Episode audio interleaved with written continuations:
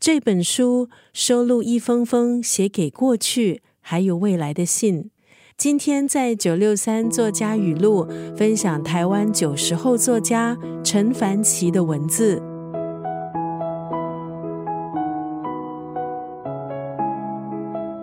有时面对着不可能完成的传达，我们却依然执着，给予寄望。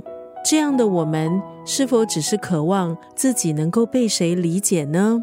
今天在九六三作家语录分享的文字，出自这本书《在雾中和你说说话》。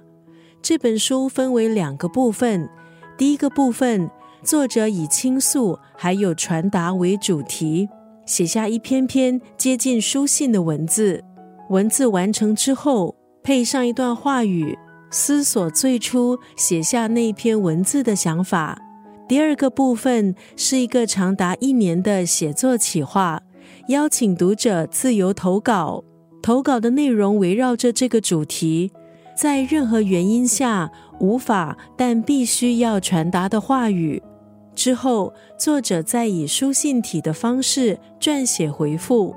这本书的作者是台湾九零后作家陈凡奇。他的创作涵盖散文、诗、歌词。这本书的书名《在雾中和你说话》，雾可以指社群网络，也可以指内心设下的屏障，也可以是距离。雾是无法传达的原因。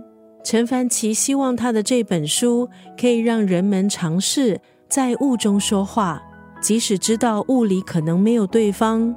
也愿意相信有其他能够倾听的人，其实待在雾里，又或者是根本不需要有另一个人，也能借着对雾说话，让自己的情绪有个出口。有些话不是真的一定要被谁听见，有时这些话只需要一个能被好好说完的机会。